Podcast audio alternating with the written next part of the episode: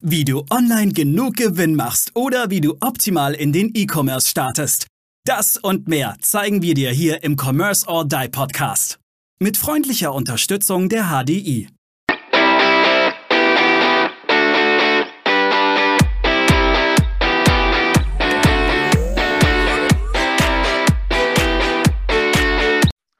Und herzlich willkommen zu einer neuen und spannenden Folge hier im Kodo Podcast. Mit dabei ist natürlich wieder der Maurice. Moin, moin. Und ich, der Aaron. Und wenn ihr unsere letzten Folgen fleißig gehört habt, dann wisst ihr, dass wir auch einen eigenen Store hochziehen für ein Thema mit einem Thema, was wo, wo der Maurice und ich uns selber super gut auskennen ja, ja. und totale Affinität dafür haben. Uh, unsere Frauen müssen uns regelmäßig, wenn man an einem Depotgeschäft vorbeiläuft, uh, festhalten, damit wir nicht reinrennen und, und Deko kaufen. Wobei ich habe in der letzten Folge ja schon gesagt, Deko ist tatsächlich auch eins meiner Steckenpferde. Nur, nur Aaron hat sich. Aber Aaron, es war deine Idee. Das muss das. Ja, in, ja in der Tat. Man, man, man soll sich ja selber auch herausfordern und soll selber auch äh, Dinge tun, vor denen man Angst hat oder so ähnlich. und äh, zum, zum Zeitpunkt der Aufnahme dieser Folge, heute 5. April 2022, hat sich schon einiges ein bisschen getan. Sag mal, Maurice, äh, gib doch unseren Zuhörerinnen und Zuhörern mal einen kurzen Überblick, was wir eigentlich gerade so getan haben und wo wir vor allem im Shop auch stehen. Also, ähm, was ziemlich cool ist. Wir sind tatsächlich mittlerweile schon kurz davor, eine, die Firma zu gründen. Das geht eigentlich alles relativ rucki muss man dazu sagen. Also äh, wir sind hergegangen, haben uns erstmal so ein bisschen einen Plan gemacht, was brauchen wir überhaupt alles, was sind unsere To-Dos und an was müssen wir denken. Vorteil von uns, wir kennen die ganzen Prozesse. Das heißt, wir haben uns auch erstmal einen Businessplan geschrieben. Ich glaube, weiß nicht mehr, ob wir es schon mal angeteasert haben, Aaron.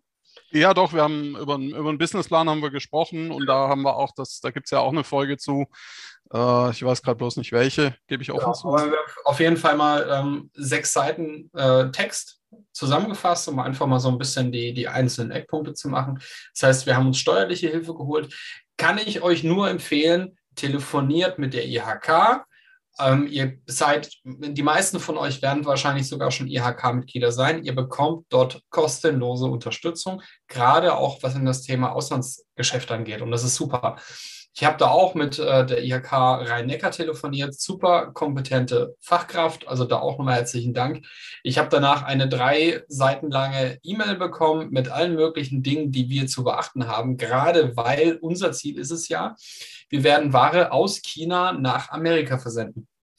So, und da fängt es dann eben an, dass es ein bisschen komplexer doch wird, weil jetzt haben wir nämlich das Problem, Amerika hat unterschiedliche Taxes, hat aber auch wieder pro Bundesstaat eine unterschiedliche ähm, Schwelle, ab wann ihr denn so zu, äh, sogenannt Nexus-pflichtig seid. Und wenn ihr im Nexus erfasst seid, müsst ihr Steuern ab, ähm, abgeben. Ähm, Nochmal keine, keine steuerliche Beratung hier und keine genau, Rechtsberatung. Genau, keine steuerliche Rechtsberatung. Ich kann euch nur erzählen, was ich jetzt in, in kürzester Zeit ähm, über viele Quellen zusammengetragen habe. Und ihr müsst dann auch ähm, in diesem entsprechenden Bundesland die Steuern abführen. Jetzt kommt der Joke, Amerika hat mehrere Steuersätze. Ihr habt eine generelle Sales Tax und ihr habt dann auch mal eine normale Tax, ähm, ähnlich wie die Mehrwertsteuer, die ist aber von Bundesstaat zu Bundesstaat unterschiedlich und kann aber noch mal von, äh, von Stadt zu Stadt variieren. Es also gibt diese 19 Prozent wie bei uns in Deutschland. Oder 19,07 genau. So. 19,7 oder 20 und 10 wie in Österreich, ja, oder 21 wie, äh, wie in den Niederlanden sondern ihr habt da tatsächlich unterschiedliche Texte. Und Rund 11.000 verschiedene übrigens, habe ich äh, vor. 11.000 verschiedene? 11.000 verschiedene. Und da, na, und da sag mal noch einer, das deutsche Steuerrecht wäre wär irgendwie kompliziert. Ne? äh, 11.000 verschiedene Texte. Ich kann euch aber beruhigen. Es gibt einen Haufen Anbieter da draußen, gerade für den amerikanischen Markt, die euch genau dieses Thema abnehmen. Das bedeutet, wenn der Kunde sich registriert, und die Amerikaner sind das gewohnt, unterschiedliche Preise zu sehen, nachdem sie sich angemeldet haben.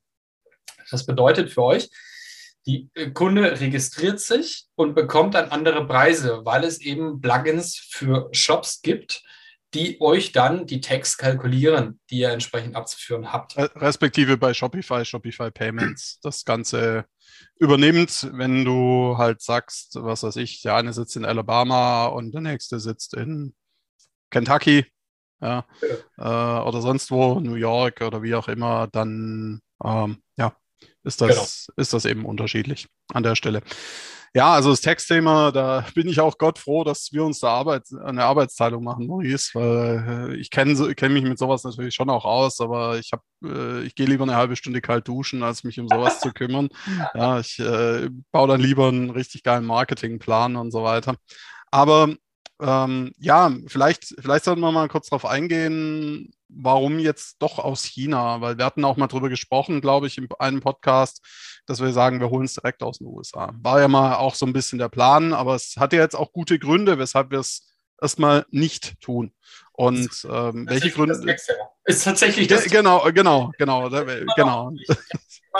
Weil ihr in dem Moment, wo ihr aus Amerika ähm, die Ware nach Amerika rein importiert, seid ihr sofort im Nexus drin und müsst sofort dementsprechend die Text zahlen. Das heißt, ihr habt leider Vorteile und das finde ich ein bisschen traurig auch in dieser äh, Situation. Das ist das Learning für mich, dass hier China-Supplier einen großen Vorteil haben gegenüber denen, die die Ware schon in Amerika haben. Jetzt haben wir natürlich einen Nachteil, Aaron, und der ist immens. Und zwar ist die Lieferzeiten. Ja. Was nicht gefällt, ist äh, ein spannendes Thema, denn die Lieferzeiten können bis zu fünf Wochen bei manchen Produkten sein. Ja, und das ist viel zu lang. Das kannst und das ist viel zu lang. Und, und natürlich, was auch uns jetzt Richtung Ende des Jahres reingrätscht, ist das ähm, chinesische Neujahr. Genau, Chinese das, New Year. Das heißt, äh, da machen die Chinesen eigentlich, lassen die mal einen Monat alles liegen. Gefühlt schon, ja. Nicht wirklich alles. Also da wird, da wird kein Blatt von A nach B geschoben. Und ähm, aber wir werden uns das Ganze ein bisschen anschauen. Und das ist das Geile bei Dropshipment. Ihr könnt, es gibt verschiedenste Anbieter am Markt und äh, wir haben auch ein paar coole gefunden mittlerweile, wo auch die Waren relativ innerhalb von zwei Wochen maximal drüben sind. Also wir haben uns äh, festgelegt, dass die Ware so zwischen 10 und 18 Tage maximal dauern darf, bis sie beim Endkunden ist. Weil, in Amerika wohlgemerkt. Ne? Amerika. Also äh, die, die Amerikaner sind da, klar, jeder will Prime, jeder will es am gleichen Tag oder einen Tag später. Aber wir haben eben bei unseren Zielgruppen auch äh, ja letztendlich sehr, den online gut zugehört, sagen wir es einfach mal so, genau. um, um zu wissen, dass das noch im zumindest Rahmen ist, dass sie trotzdem bestellen. Genau. Das ist ein wichtiges Thema für uns. Und ihr merkt, es ist unglaublich viel, was auch selbst auf uns momentan in diesem Moment einprasselt. Und äh, ganz wichtig ist für uns auch natürlich, es gibt, ihr könnt euch nicht vorstellen, wie viele Produkte ihr über Dropshipment anbieten könnt, mit wie vielen unterschiedlichen Anbietern. Die ähm, Krux dabei ist eigentlich äh, qualitativ hochwertige Ware rauszusuchen. Weil ähm, in meinen Recherchen bin ich immer wieder drauf gestoßen, die Amis wollen gute Produkte, akzeptieren auch chinesische Produkte, das ist für die völlig normal. Aber, und jetzt kommt's, und das wird auch noch eine Herausforderung von, für uns, das Thema Service. Ja. Ja, da, also in, in der Tat haben wir auch da schon Vorkehrungen getroffen. Ähm, eines meiner Teammitglieder bei mir in der Agentur spricht sehr, sehr gutes Englisch. Sie hat auch eine sehr gute Service-Mentalität. Deswegen wird sie uns da am Anfang unterstützen. Und wir werden auch relativ zügig äh, auf Amazon gehen, amazon.com. Ja, da haben Maurice und ich schon mal, er guckt jetzt gerade ein bisschen ungläubig, ähm, aber in der, in der Tat haben wir da schon mal kurz angeteasert. Ähm, ob wir das von Anfang an machen, wahrscheinlich nein, aber ähm, relativ schnell auch mit einzelnen ausgewählten Produkten anfangen, bei Amazon entsprechende Listings aufzubauen. Ähm, da erfährt der Maurice dann aber später noch mehr dazu. ich glaube, da machen wir mal eine Folge dazu, Aaron. Demnächst. Demnächst. Demnächst machen wir mal eine Folge dazu. Ähm, ja, nein, ich habe natürlich gucke ich unglaublich. Ähm, ihr, ihr wisst, ich bin nicht der Riesenfan von Amazon und ich bin auch nicht der Riesenfan von Shopify. Das äh, habe ich, glaube ich, mehr in, in, diesem Podcast. Noch häufiger kann ich es gar nicht sagen. sollten wir mal eine Folge zu machen. Ja, irgendwann demnächst. Irgendwann demnächst. Aber ich denke, es ist einfach mal Zeit, das Ganze mal zu testen und äh, ich mache es auch deswegen, um mir mehr Erfahrung zu holen, um zu wissen, wie funktioniert das Ganze, um dementsprechend auch mit, noch tiefer mitsprechen zu können, als ich es jetzt eh schon kann. Aaron, aber im Grunde, ich muss ja dazu sagen, unser Shop steht ja schon und unser Notartermin ist nächste Woche. Das heißt, ähm, wir werden offiziell ab nächster Woche, Mitte, Ende nächster Woche geht es eigentlich auch dann mit den Sales los. Das heißt, wir machen zack, zack, zack, zack, zack.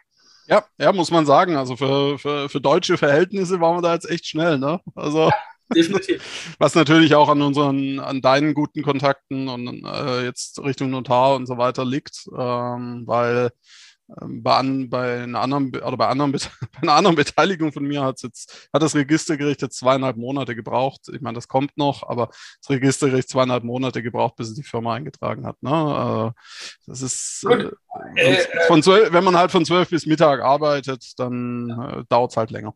Disclaimer an der Stelle, keine rechtliche Beratung, aber ihr dürft, sobald ihr beim Notar wart und der Notar die Sachen offiziell eingereicht habt, könnt ihr nicht nur ein Bankkonto eröffnen, sondern ihr könnt auch tatsächlich sofort mit der Firma loslegen. Achtet nur bitte drauf, ihr seid in der privaten Haftung, wenn ihr in dem Moment Bullshit baut. Das selbst wenn ihr eine UG gegründet habt, und die Firma ist noch nicht eingetragen. In diesem Zeitraum seid ihr in der persönlichen Haftung. Das heißt, ähm, da gilt nicht diese, so sehe ich, ihr gründet jetzt eine UG mit 2000 Euro und dann passiert irgendwas Rechtliches und dann werdet ihr persönlich belangt. Also geht das einfach im Hintergrund. Aaron, was haben wir eigentlich für eine Firma und warum?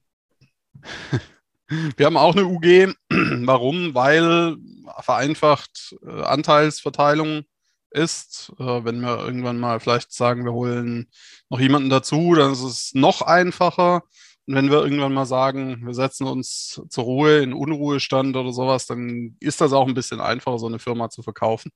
Ich, ich glaube, wir zwei werden niemals in irgendeinen Ruhestand gehen. Äh, wenn, da, wenn dann in Unruhestand, aber Unruhestand ähm, Na, also, ja, und sie, sie, wird auch einen coolen Namen haben, aber den verraten wir erst, wenn sie eingetragen ist. Genau. Ähm, dazu, dazu noch kurz, warum eine UG und keine GmbH? Ganz einfach, ähm, wir haben es nicht, also wir brauchen nicht viel Geld. Es ist ein Online-Shop. Ich brauche keine 25.000 Euro um einen Dropshipment-Shop aufzubauen. Das ist zum einen, es wäre viel zu viel Kapital ähm, in die Company reinzugeben. Das ist überhaupt nicht nötig.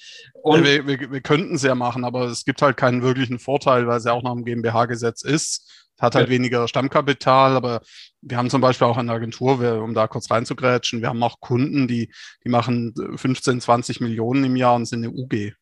Okay, ja. Weil, na klar, mag sein, wenn du vielleicht irgendwann mal ähm, verkaufen willst, irgendwie dran denkst, du willst deine Firma verkaufen oder sowas. Aber selbst dann, ganz ehrlich, es interessiert nicht die Gesellschaftsform, es interessiert, äh, also eine Kapitalgesellschaft sollte es sein, klar, aber das ist auch eine UG und es geht hier jetzt auch nicht um irgendwie großes Ansehen nach außen, wie von einem Beratungsunternehmen oder sonst irgendwas, ja. Also von daher, so what. Genau. Also in Deutschland hat eine UG ja immer so ein bisschen Negativmerkmal, aber ähm, wir verkaufen nach Amerika und in Amerika weiß kein Mensch, was eine UG ist. Das bedeutet, äh, also das ist einer der Entscheidungsgründe, warum wir uns für eine kleine UG entschieden haben und nicht für eine größere GmbH.